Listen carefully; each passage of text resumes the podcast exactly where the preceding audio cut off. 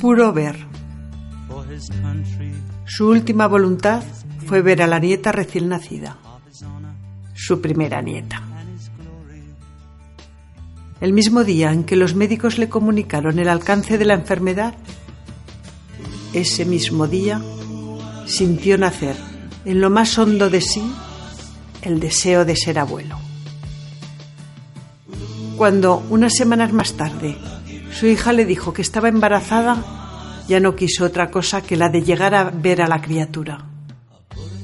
Vivir para verla. Justo así, para verla. Porque dio por supuesto que era una niña quien venía a la luz. Habrían de pasar varios meses antes de que lograra confirmarse el deseo. Iba a nacer, en efecto, una niña, su nieta. A las últimas semanas de gestación llegó consumido, mas no consumado. Un hilo de luz lo sujetaba aún a la vida.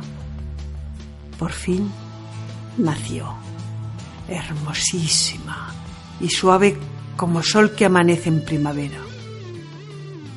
Y la pudo ver, ver, qué ver más desprendido, qué postrero, qué consumado, qué más puro ver.